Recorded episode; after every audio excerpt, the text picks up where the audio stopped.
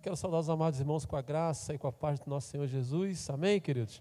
A você também que nos acompanha através da transmissão, que a graça do nosso Deus esteja com você, talvez aí na sua casa, no seu trabalho.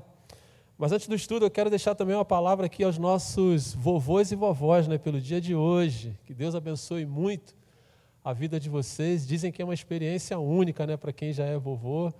E, e é, um dia a gente chega lá, um dia a gente chega lá. Dizem que é uma experiência diferente, né? Ser pai é uma coisa, mas dizem que ser vovô e vovó é outra coisa bem diferente e, e gostoso também. Então, nosso abraço para você, vovô, vovó aqui da nossa Igreja Batista Central de Campo Grande, você que nos assiste também na transmissão. E é um privilégio, né? Quem ainda goza de poder estar junto dos seus vovôs e vovós, né? A casa da vovó, o cheirinho da casa da vovó, né? o cuidado na casa da vovó, é tudo muito gostoso.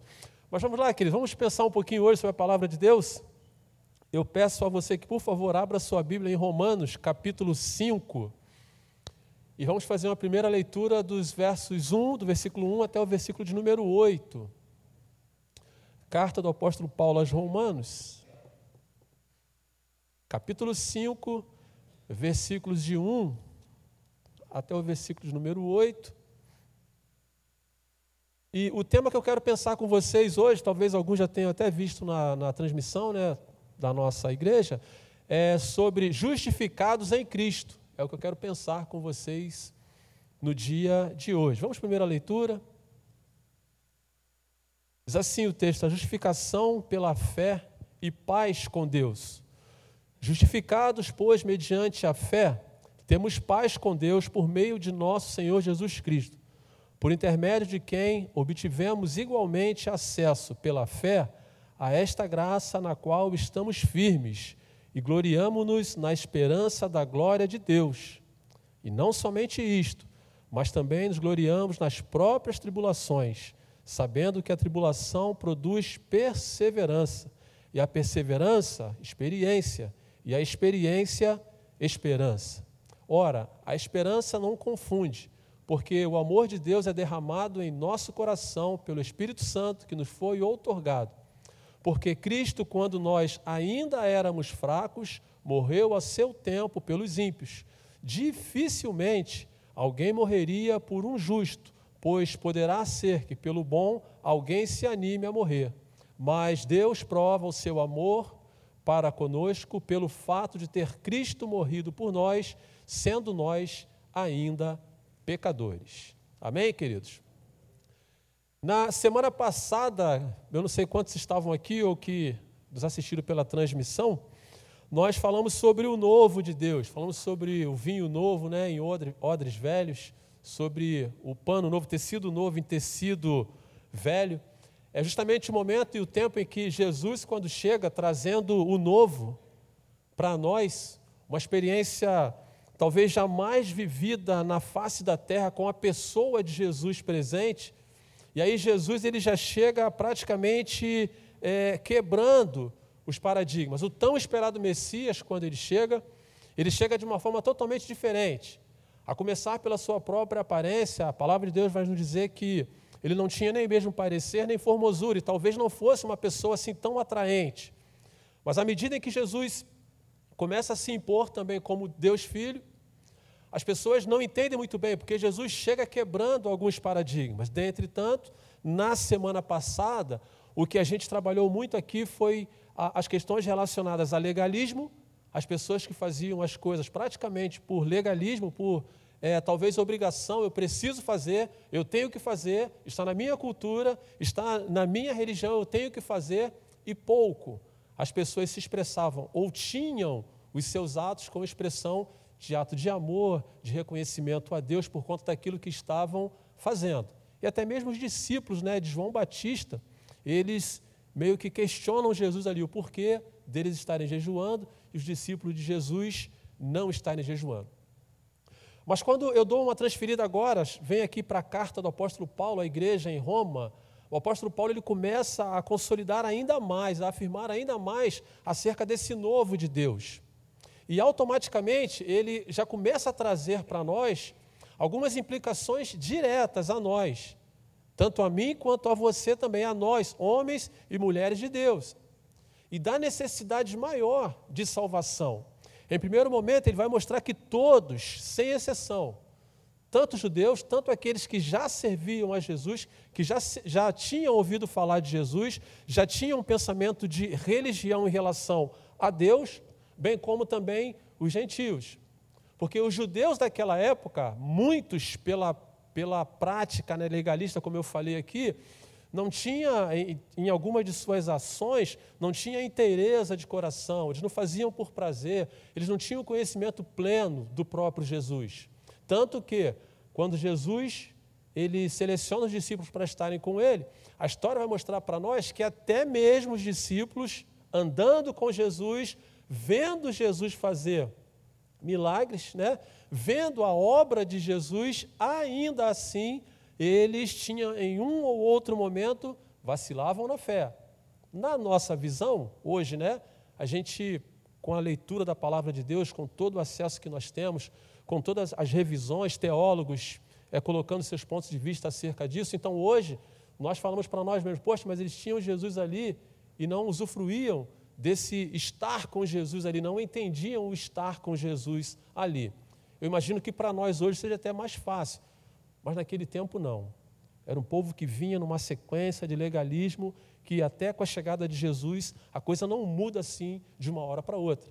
Mas Jesus chega justamente para isso para mostrar que to, to, todo o sistema precisava de alguma forma ser mudado. E aqui na igreja de Roma, o apóstolo Paulo também continua trabalhando nesta ideia, percebam, já no apóstolo Paulo, ele continua trabalhando sobre esta ideia, sobre elas a salvação. E ele vai dizer que não é por mérito. Muitos religiosos da época se achavam até merecedores da salvação. E ele vai dizer que não era assim. E aí Deus, por sua graça e favor em relação a nós, ele mostra então o seu grande amor e dá para nós uma possibilidade, cria para nós uma possibilidade de nós estarmos de volta ligados a Ele.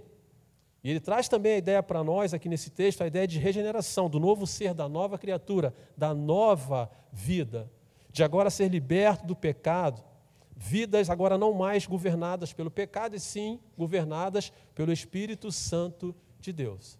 E é dentro dessa linha que eu quero pensar com os irmãos, rapidamente, e tirar cinco resultados aqui, ou cinco benefícios que nós é, adquirimos, que nós praticamente trazemos para a nossa prática diária quando nós somos justificados em Cristo, ou por Cristo, ou com Cristo. Quando nós aceitamos a Jesus como nosso único, suficiente Salvador, nós passamos a usufruir desses privilégios que eu quero pensar com vocês aqui. Antes, porém, a palavra, né, o termo justificação, ele traz a ideia para nós de declarar justo. Ou seja, por algum mérito, nós nos fazemos justo por aquilo ali. Passamos a ser merecedores, não por nós, mas a partir de. A ideia de justificação também traz para nós a, o conceito de reintegração do homem em relação a Deus, de nos voltarmos para Deus, de deixarmos os embaraços desta vida e nos voltarmos para Deus. E a terceira ideia também de regeneração que nós extraímos daqui é a isenção de culpa, de responsabilidade. Uma vez crente em Cristo Jesus, uma vez que eu abro meu coração, uma vez que eu me deixo agora ser levado pelo Espírito Santo de Deus, a palavra de Deus, tanto em Isaías 43 quanto em Hebreus, vai dizer que dos meus pecados ou dos nossos pecados, Deus não vai se lembrar mais. E isso é benefício para nós também em relação aos nossos pecados. Mas eu quero pensar com os irmãos sobre esses cinco resultados aqui da justificação. E a primeira ideia, o versículo 1, ele já traz para nós aqui a ideia de paz com Deus. Ele começa dizendo: Justificado, pois, mediante a fé, temos paz com Deus por meio do nosso Senhor Jesus Cristo. E aí, mesmo estando em Romano, eu preciso te convidar a voltar lá no Éden, no Antigo Testamento, para nós entendermos um pouco acerca desta, deste resgate, desta paz com Deus. Deus, quando faz o ser humano, Deus, quando cria o homem, quando cria a mulher, há uma ruptura entre Criador e criatura. Por conta do pecado original, automaticamente o homem se afasta de Deus. Deus se entristece com a ação de Adão e Eva, com o ato, com a desobediência de Adão e de Eva. Deus também vira o seu olhar e o seu coração em relação a eles. E aí, lá no capítulo 3 de Gênesis, ele vai retratar justamente sobre a queda do homem. Soa um pouco pesado essa ideia de Deus ter um olhar agora de rancor, talvez de ira. E a palavra de Deus vai falar sobre isso, sobre esta ira de Deus. Eu sei que soa um pouco pesado para nós, mas quando a gente volta lá no capítulo 3 de Gênesis, do versículo 15 até o versículo 19, a gente começa a entender e até mesmo sentir na própria pele o porquê de tudo aquilo, o porquê daquela expressão de Deus, o porquê daquele comportamento de Deus. Se você puder me acompanhar, se o pessoal puder projetar, por favor, versículo 15 ele vai dizer assim, em relação à serpente: Porém, inimizade entre ti e a mulher, entre a tua descendência e os seus descendentes. Este te ferirá a cabeça, e tu lhe ferirás o calcanhar. E a mulher, disse o Senhor: multiplicarei sobre modo os sofrimentos da tua gravidez, e em meio de dores darás à luz filhos. O teu desejo será para o teu marido, e ele te governará. Versículo 17. E a Adão disse: Visto que atendeste à voz da tua mulher e comeste da árvore que eu te ordenara, não comesse, maldita é a terra por tua causa em fadigas obterás dela o sustento durante os dias de tua vida. Ela produzirá também cardos e abrolhos, e tu comerás a erva do campo. No suor do teu rosto comerás o teu pão, até que tornes a terra, porque dela foste formado, porque tu és pó, e ao pó tu tornarás. Percebam que nesse, nesse curto relato aqui, o Senhor, de forma direta a Adão e Eva, ele já começa a, a, a apontar um pouco da sua ira. E fica claro para nós a, essa ira de Deus aqui. O processo do pecado em si e o progresso dele. O que que eles fazem e o que que vem depois disso. Eles são banidos do paraíso. E o Senhor passa agora a impor sobre eles duras o quê? Duras punições duras provações. Mas o que, o que é gostoso na, na pessoa de Deus e no amor de Deus é que ao longo da história, seja aqui no livro de Gênesis, seja no livro de Reis, seja praticamente em toda a história bíblica, o Senhor sempre vai olhar para a humanidade com um olhar de amor, de compaixão e de graça. Por pior que seja às vezes a situação da pessoa, ou o pecado praticado, ou a postura da pessoa em si, ou do povo em si, Deus sempre vai ter um olhar de misericórdia para com a humanidade. E não foi diferente. E o Senhor tenta depois, o Senhor vem fazendo algumas alianças para tentar fazer, trazer de volta o quê? O homem. E aqui eu entendo, nesse tópico que estamos falando sobre a paz de, com Deus, esse viver em paz com Deus, Aqui eu entendo que quando há esse afastamento, quando há essa ruptura em relação de Deus, em relação ao homem, quando Deus se afasta, quando Deus se vira em relação ao homem, eu imagino que dificilmente, tanto Adão quanto Eva conseguiram ter paz em seu coração. Conseguiram viver em paz. Uma paz natural, até então o Espírito Santo de Deus não estava sobre eles, não estava com eles. Eu acho pouco provável que eles não tivessem tido contigo algum tipo de inquietação por conta disso. Vergonha, a palavra de Deus mostra para a gente, né? que o Senhor, quando andava à tarde e foi ter com eles, a, a, primeira manifestação deles foi de vergonha, mas eu imagino que uma inquietação também por causa disso. E o que, é que nós começamos a aprender com isso, irmãos? É que quando há uma ruptura do nosso relacionamento com Deus, de que quando há uma quebra de obediência à palavra de Deus, de quando nós estamos em desobediência com Ele, em pecado com Ele, dificilmente nós vamos conseguir ter paz com Deus. Tudo isso por conta dessa ruptura, tudo isso por conta desse afastamento. Mas lá no Éden, à medida em que Deus é, impõe essas questões sobre Adão e Eva, eles vão se afastando ainda mais de Deus. E o que vem depois, o relato bíblico depois, vem mostrando cada vez mais o povo vai se afastando de Deus, se afastando de Deus, se afastando de Deus. E Deus vai tentando fazer por onde? trazer o povo de volta, trazer o povo de volta, trazer o povo de volta, para que esse povo possa voltar a ter paz. E o povo parece que não entende. Um povo de coração duro. Prefere até viver em assolação e sofrimento do que trazer de volta a paz para si. E o texto mostra para nós que quando nós temos harmonia com Deus, quando estamos andando em sintonia com Deus, nós gozamos desta paz com Deus.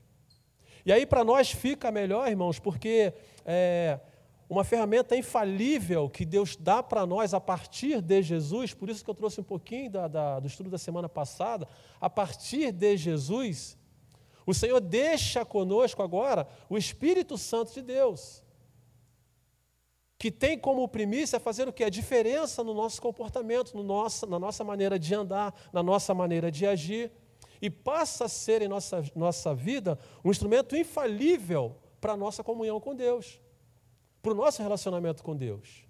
Talvez naquele tempo não, mas a partir de Jesus, quando Ele deixa conosco o Espírito Santo de Deus, e quando nós nos deixamos ser dirigidos pelo Espírito Santo de Deus, automaticamente isso nos reporta a Deus, nos aproxima mais de Deus. Faz com que os nossos atos, a nossa, tanto o nosso falar quanto o nosso agir, o nosso proceder, seja diferente. Porque precisamos ter em nós não só o Espírito, mas deixar o Espírito Santo de Deus fluir em nós. E por que, que isso é necessário? Porque muitas das vezes nós, pela nossa natureza própria, ou pelas nossas forças próprias, nós não conseguimos isso, irmãos. Nós não conseguimos isso. Pare você e pense você acerca da sua vida cristã. Quantos não são os desafios que você encontra você Agora é você e Deus que você mesmo não encontra, você não encontra para manter a sua vida, manter o seu relacionamento com Deus. Eu tenho certeza que muitos aqui terão mil coisas para contar acerca de situações que tentam romper o seu relacionamento com Deus. E se você olhar pelo crivo humano, pelo crivo pessoal, você não vai conseguir mesmo. Mas quando você deixa o Espírito Santo que já habita em você, quando você permite que ele conduza a sua vida, a tendência natural é que os seus atos passem a ser agora o quê? Diferente. E você busque se aproximar mais de Deus. Resumindo, humanamente falando, talvez seja para algumas pessoas impossíveis, mas cheios do Espírito Santo, fica mais fácil de me relacionar mais com Deus, de me aproximar mais com Deus, e à medida em que eu me aproximo mais de Deus, à medida que eu chego mais próximo de Deus, mais paz, essa paz que excede todo o entendimento, essa paz que só vem de Deus, mais eu consigo gozar, mais eu consigo usufruir, irmãos. É essa ideia aqui que o apóstolo Paulo apresenta para nós desta paz com Deus. E para nós, nos dias de hoje, fica, eu entendo que fica até mais fácil de nós trabalharmos isso dentro de nós. A ideia de paz aqui, irmãos, desse aspecto de, de termos essa paz com Deus. Porque o Senhor, quando olha para nós, Ele olha para nós com um olhar de compaixão e de misericórdia. O Senhor não olha mais para o meu pecado. O Senhor agora perdoa o meu pecado, me dá a chance né, de ser um novo ser, uma nova criatura. Os pecados do passado o Senhor não lembra mais, os pecados do presente, esses agora não podem ter força nem domínio sobre a minha vida. E os pecados do futuro, esses não podem me separar de Deus. Mais uma vez revestido pelo Espírito Santo de Deus. E aí eu mudo um pouquinho o panorama aqui dessa paz com Deus, essa paz com Deus, e trago para nós também de uma forma mais prática, né? como eu falei, o apóstolo Paulo ele nos confronta muito com isso daqui. E eu trago para nós também, no que diz respeito ao nosso relacionamento, agora também com o nosso próximo com as pessoas que estão próximas de nós, com as pessoas da nossa igreja, com as pessoas do nosso convívio. Como é que tem sido esse, esse, esse conviver com esta paz, buscar viver esta paz? Eu sei que às vezes não é fácil, irmãos. Eu sei que às vezes é um pouco difícil, mas é tão necessária quanto. A carta aos Hebreus vai dizer que nós precisamos buscar isso. E não só buscar essa paz com todos, eu gosto da expressão todos, que vai dizer seguir a paz com todos, sem exceção. E seguir, e tenha nesse meio termo aí também a santificação. E ele vai dizer que no final, se nós não fizermos assim, nós nem mesmo veremos a Deus. E a questão é como é que nós estamos no nosso relacionamento de paz para com o nosso próximo, para com as pessoas que estão próximas de nós. Eu fico imaginando, irmãos, que seja praticamente. Imaginando não, eu acho que é impossível. Uma pessoa que não está bem com a outra, que não está bem com seu irmão, que não está bem com um ente querido, com um familiar ou alguém assim, eu acho pouco provável que essa pessoa consiga viver em paz, ter paz em seu coração. Eu acho pouco provável. Às vezes eu fico pensando, eu acho pouco, pouco provável. Às vezes um aborrecimento, uma coisa tão, tão assim, sem muita expressão, acabam até trazendo uma certa inquietação na gente, né? Claro que a gente não se deixa dominar pela inquietação. Mas às vezes acontece, mas eu fico imaginando as pessoas que vivem em atrito uma com a outra e não buscam viver em paz. E essa palavra é para nós também. Porque talvez pelo governo humano eu não consiga perdoar, eu não consiga olhar para o irmão com um olhar de misericórdia, eu não consiga dar uma nova oportunidade para a pessoa. Talvez na ótica humana. Mas o que eu não posso esquecer jamais é que a ferramenta infalível agora eu tenho comigo e através dela eu preciso buscar me relacionar bem. Como eu falei, os meus atos agora, esses, precisam ser dirigidos pelo Espírito Santo de Deus. E uma vez dirigido pelo Espírito Santo de Deus, até nos nossos relacionamentos, nós vamos buscar viver em paz. Então, a justificação de Cristo em relação à paz, primeiramente, paz com Deus e paz também com os outros. Paz também com o próximo. Viver em paz. E é isso que o apóstolo apresenta para nós aqui também. E isso, mais uma vez eu digo, não por nós, não por nós, mas pelo Espírito Santo de Deus que habita em nós. E por isso ele vai dizer nesse versículo 1: justificado, pois, mediante a fé, a fé, temos paz com Deus. E eu entendo que também pela fé nós podemos e precisamos buscar ter paz também com o nosso próximo. A paz, querido, não é a ausência de conflito, né? Tem essa frase, né? Não é a ausência de conflito. Não se configura a paz através disso mas sim a paz é administrar o conflito em paz. E faz toda a diferença. Aí é que está o X da questão. Administrar, procurar administrar o conflito em paz. Eu fecho esse primeiro ponto aqui com esse pensamento de agora justificados em Cristo, nós precisamos viver em paz com Deus e com o nosso próximo.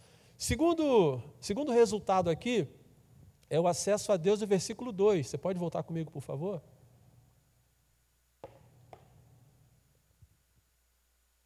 Texto vai dizer assim: Por intermédio de quem obtivemos igualmente acesso pela fé a esta graça, na qual estamos firmes e gloriamo-nos na esperança da glória de Deus. Aí eu quero destacar aqui nesse versículo em especial a palavra graça, que todos nós conhecemos que é o que? Favor não merecido. Nós não merecemos, eu não mereço. Nós não merecemos, mas ainda assim o Senhor tem tido esta graça sobre nós, sobre as nossas vidas. E aí, remontando mais um pouquinho aqui na história do Antigo Testamento, o acesso a Deus era limitadíssimo, irmãos limitadíssimo. Não era qualquer pessoa que tinha acesso a Deus. A gente volta na história, né? A pessoa que conseguia entrar no Santo dos Santos, quem era? Para expiação dos pecados. Hã? Eita Deus. O sumo sacerdote, de quanto em quanto tempo ele entrava, irmãos? Lembra disso? Uma vez por ano, né? Para expiação do pecado do povo. Agora imaginem vocês como não for aquele tempo. Você sabendo que o tabernáculo está ali, A presença de Deus está ali e você não pode ter acesso a ela. Você precisa de intermediador, de pessoa que possa fazer aquilo por você. E aí a história ela continua, ela, ela vai dando uma sequência. Na, no domingo de manhã nós falamos aqui sobre Moisés, quando o Senhor levanta os 70 anciãos para ajudar Moisés. E é interessantíssimo, irmãos, que eu tomei nota aqui lá em Êxodo, no capítulo 24, é, os 70, eles sobem com Moisés até o monte. Eles vão com Moisés até o monte. Mas o texto vai dizer para nós que em determinado momento, tanto Arão quanto os 70, eles param e somente Moisés é quem vai à presença do Senhor. Ou seja, não era qualquer pessoa que, pod que podia estar na presença do Senhor.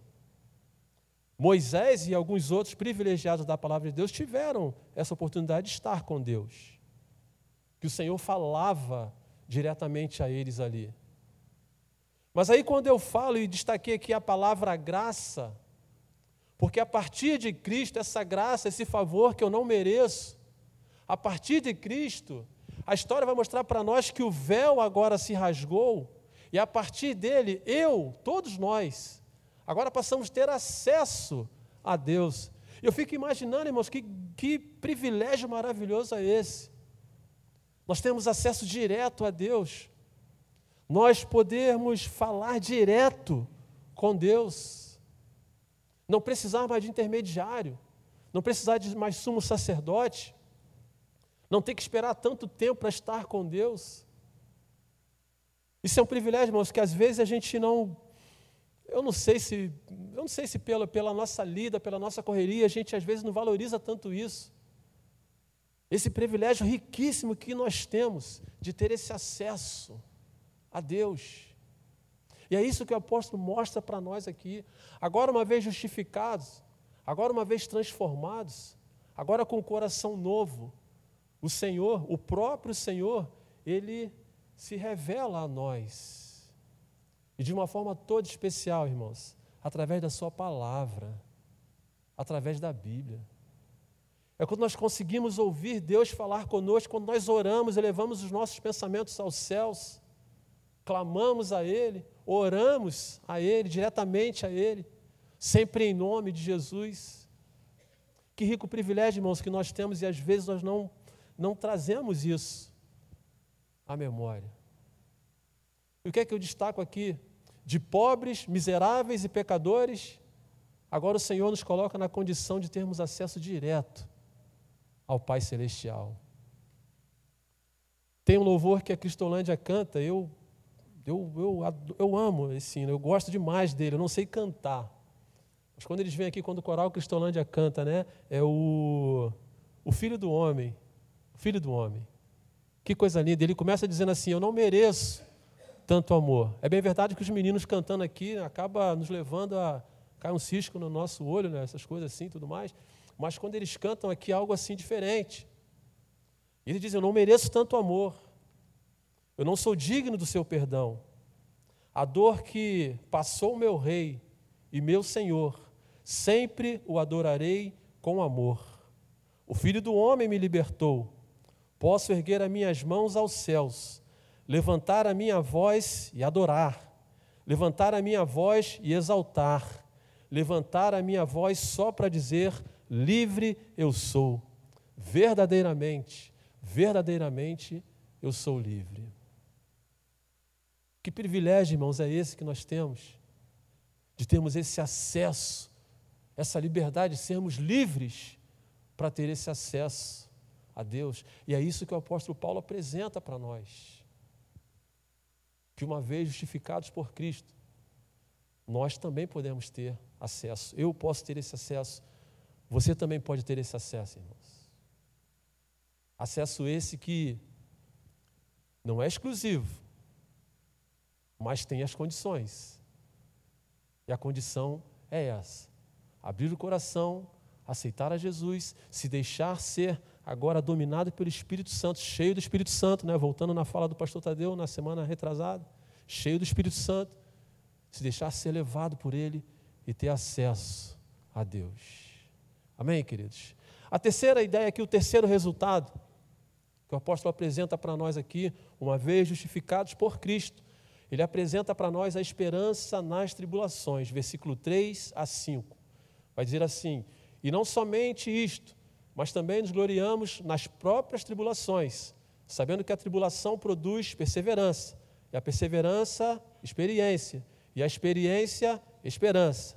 Ora, a esperança não se confunde, porque o amor de Deus é derramado em nosso coração pelo Espírito Santo que nos foi outorgado. É interessante, queridos, que aqui no versículo 3 parece que soa né, de forma é, contraditória. Como assim, pastor? É, se gloriar nas próprias tribulações. A ideia aqui é de ter alegria na própria tribulação. É claro que estamos falando do apóstolo Paulo, quem está falando é o apóstolo Paulo. Alegria na tribulação. Parece né, que é contraditório, mas quando você olha, quando nós olhamos para a figura do apóstolo Paulo, a gente começa a entender e a interpretar isso aqui de uma forma o quê? Diferente. É, esse se gloriar aqui, a ideia é de que, ah, na verdade, essas provações do apóstolo Paulo aqui, nada mais são do que um próprio instrumento de Deus para fazer o quê? Para moldar o coração dele como apóstolo e nosso também como servos e servas do Senhor.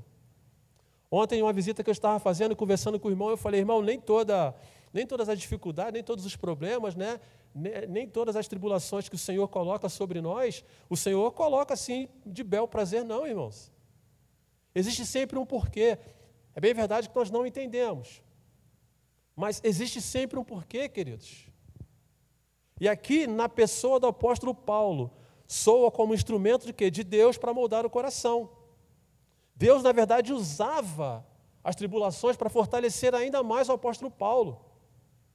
Ah, o período de tribulação dele aqui estava associado à perseguição. Tudo em nome de quem? Do Evangelho. E isso soava para ele como, sabe, como alegria. Parece que, tipo assim, quanto mais vocês me batem, quanto mais vocês me perseguem, quanto mais vocês estão atrás de mim, isso me fortalece ainda mais. É essa a ideia que ele traz para nós aqui de tribulação e dele se gloriar. A obediência de Paulo levou Paulo a passar por maus bocados, é verdade, mas ele permaneceu firme. E o que é gostoso na citação aqui de se gloriar nas tribulações, que a leitura que eu faço é que parece que quanto mais ele apanhava, mais fortalecido ele saía, irmãos. Quanto mais bate, né? Tem o um dito popular das irmãs, né? A, de casa, né? Tipo o ovo, né? Quanto mais você bate no ovo, maior o omelete fica, né? Assim, é, uma, é é uma é bem, bem chulo isso que eu estou falando aqui, mas é bem chulo o que eu estou falando aqui, mas a ideia que que eu quero trabalhar com os irmãos é justamente essa. Parece que quanto mais o apóstolo Paulo apanhava, quanto mais perseguiam, quanto mais, quanto mais, quanto mais, quanto mais ele crescia. E ele chega a expressar isso, me gloriar nas tribulações. Eu sei que para nós a natureza da tribulação ela pode ser diferente. Pode ser diferente. Eu sei que aqui nesse auditório as pessoas que estão também na transmissão, nos assistindo, eu sei que a sua tribulação pode ser diferente. Talvez você não esteja passando pelo processo por conta da sua obediência a Deus. Talvez seja um problema seu pessoal, um problema familiar, um problema de saúde, um problema profissional. Não importa. A natureza da tribulação não importa, irmãos. Isso para nós aqui é o que menos importa. O que importa e o que importava para o apóstolo Paulo era como ele passava por esse processo. Como ele passava por isso. E como nós também passamos por esse processo de tribulação, por esse período de tribulação, a maneira como nós passamos é que faz o quê? Toda a diferença. Agora volte comigo no texto e preste atenção. Ele vai dizer assim, ó, e não somente isso, mas também nos gloriamos nas próprias tribulações. Preste atenção, o apóstolo vai dizer que ele se gloria nas tribulações. Ele não se gloria com as tribulações. Assim como nós. Nós às vezes não nos gloriamos com, ou não devemos nos gloriar com a tribulação, mas na tribulação. A menos que tenha alguém que goste de sofrer, né? Fala, pastor, eu gosto de sofrer, eu gosto de sofrimento. Acho pouco provável que exista alguém no nosso meio com, essa, com esse sentimento de gostar de sofrer. E esse essa, esse ponto aqui, irmãos, faz toda a diferença. Tanto na tribulação ou com as próprias tribulações. Não devemos nos alegrar com a tribulação, é a nossa natureza, é a minha natureza.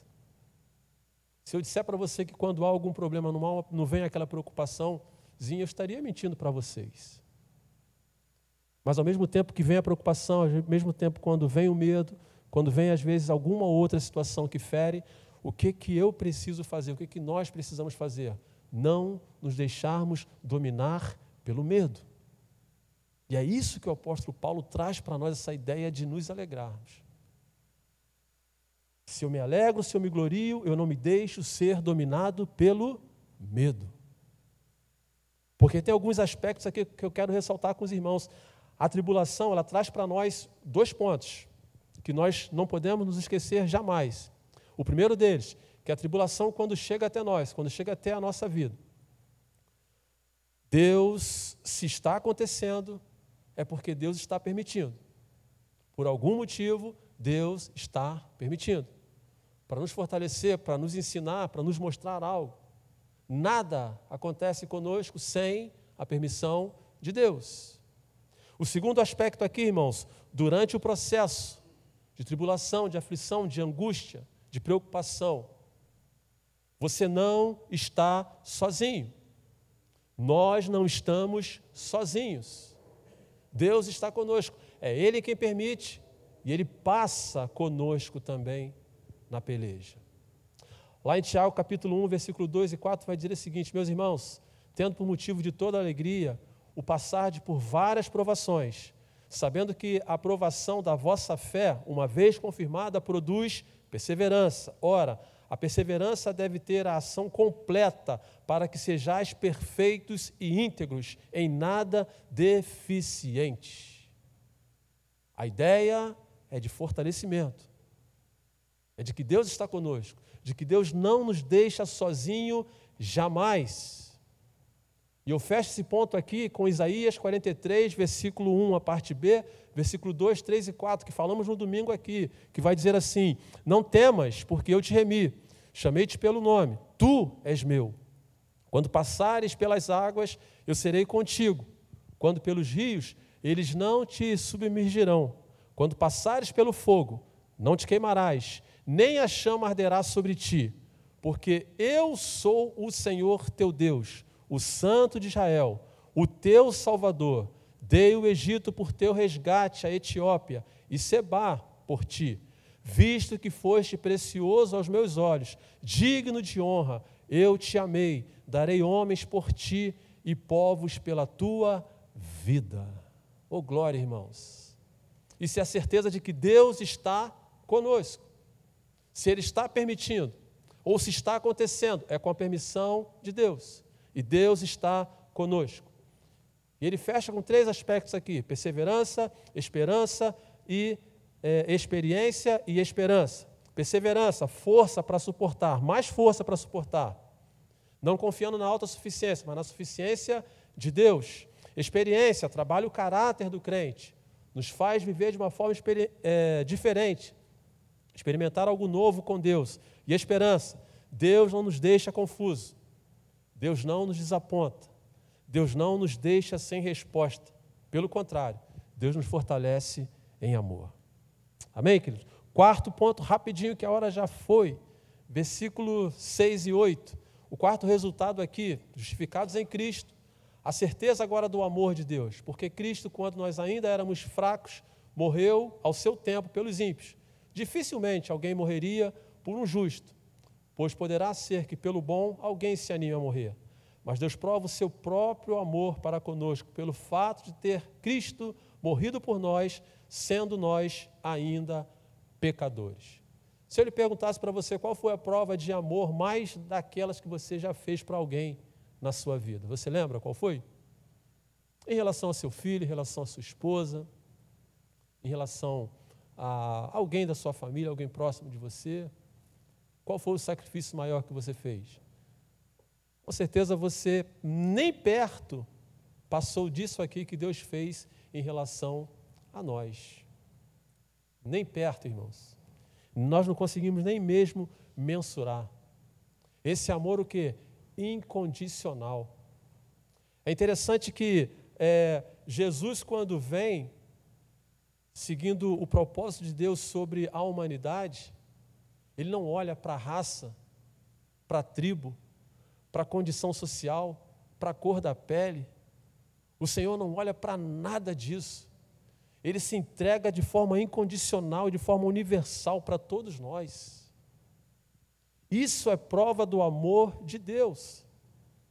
E quando eu perguntei que tipo de sacrifício que você fez, não chega nem perto, irmãos. E por que, que não chega perto, pastor? Eu creio que muitos aqui já são pais, talvez poucos não sejam ainda. Quem teria essa coragem, essa intrepidez de pegar o seu filho e entregar por alguém? Quem teria? Ou você teria que amar demais. E é isso que o texto mostra para nós. Sem mesmo que Deus nos conhecesse, Ele já entregou o próprio Jesus para a remissão dos nossos pecados. E ele fala sobre três condições que nós nos encontrávamos: éramos ainda fracos, éramos ímpios e éramos ainda pecadores. Mas ainda assim, irmãos, ainda assim. E o texto não fala, mas eu acho que dificilmente nós nos encaixaríamos ali na condição de merecedores. Mas a graça e o amor de Deus, revelado em Cristo Jesus por nós, fez com que ele subisse na cruz e morresse para a remissão dos nossos pecados. Amor de Deus, irmãos. E só quem é justificado pela fé em Cristo Jesus é que consegue ter essa visão desse amor de Deus para conosco. Quinto e último ponto aqui, agora é a reconciliação com Deus. Versículo de 9 a 11 vai dizer assim: Logo, muito mais agora, sendo justificados pelo seu sangue, seremos por ele salvos da ira. Porque se nós, quando inimigos, fomos reconciliados com Deus mediante a morte do seu filho, muito mais estando já reconciliados, seremos salvos pela sua vida. E não apenas isto, mas também nos gloriamos em Deus, por nosso Senhor Jesus Cristo, por intermédio de quem recebemos agora a reconciliação. E tudo que falamos aqui nesses pontos aqui sintetiza-se em uma palavra, aliás, em uma frase: nos reconciliarmos com Deus. E o versículo aqui em especial, ele começa a falar sobre a salvação da ira de Deus. Lembra lá no comecinho? A ira de Deus em relação à humanidade, em relação à criatura, a ruptura entre Criador e criatura. Agora, aqui nesse versículo, o apóstolo Paulo vem dizer para nós que nós somos agora salvos desta ira de Deus. O Senhor não olha mais para nós com este olhar de ira. Uma vez justificados em Cristo, o Senhor começa a olhar para nós de uma forma diferente. E o que é que o Senhor quer de nós? Que nós nos reconciliemos com Ele, através de Cristo Jesus. E aí resume o nosso estudo, nosso pensamento nesta noite sobre esta reconciliação. E uma vez reconciliado com Cristo, aí nós vamos voltar a ter paz com Deus. Aí nós vamos voltar a ter harmonia com os nossos irmãos, ter paz também com os nossos irmãos. Sobretudo, uma vez reconciliados com Deus, nós continuaremos na nossa trajetória de cumprirmos a nossa trajetória aqui na terra até chegarmos nos céus, preparado para todos nós. Cinco pontos, irmãos, cinco resultados desta justificação. Uma vez justificados em Cristo, nós temos paz com Deus e também precisamos buscar viver em paz com os nossos, com o próximo, né? Nós temos acesso a Deus. É, o véu agora que separava já não separa mais. Tem um cântico antigo, né? O véu que outrora, perdão, a luz que outrora apagava, agora brilha, cada vez brilha mais, não é verdade? Em terceiro ponto, temos a esperança agora também nas tribulações. Ainda assim, ainda que tenhamos ou estejamos passando por tribulações, não podemos jamais perder as esperanças e precisamos sim nos alegrar nas tribulações, não com as tribulações, mas nas tribulações. Temos a certeza do amor de Deus para conosco, manifestado em Cristo Jesus, que veio e morreu em nosso lugar para a remissão dos nossos pecados, nos tirando agora da condição de ímpio, de pecador, e nos colocando na condição de separados pelo Senhor. E, em último lugar, tudo isso para que nós pudéssemos ser reconciliados com Ele. Amém, queridos? Que para tanto o Senhor nos abençoe, que o Senhor continue abençoando as nossas vidas e que possamos juntos, como igreja, estar vivendo uma vida que agrade ao Senhor, nós que já somos justificados pela fé.